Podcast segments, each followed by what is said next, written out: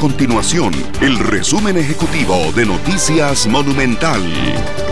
Hola, mi nombre es Fernando Muñoz y estas son las informaciones más importantes del día en Noticias Monumental.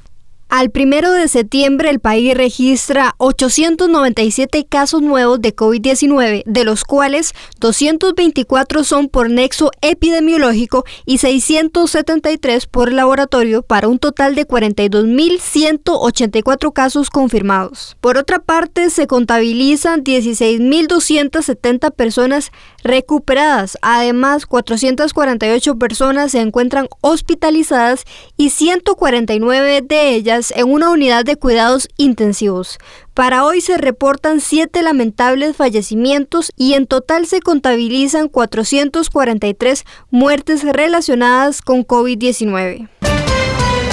Y en otras informaciones, el Ministerio de Salud dio a conocer hoy las disposiciones administrativas relativas a la reconversión de los establecimientos comerciales destinados a bares, cantinas y tabernas a establecimientos comerciales destinados a restaurantes, sodas y cafeterías con permiso sanitario de funcionamiento vigente.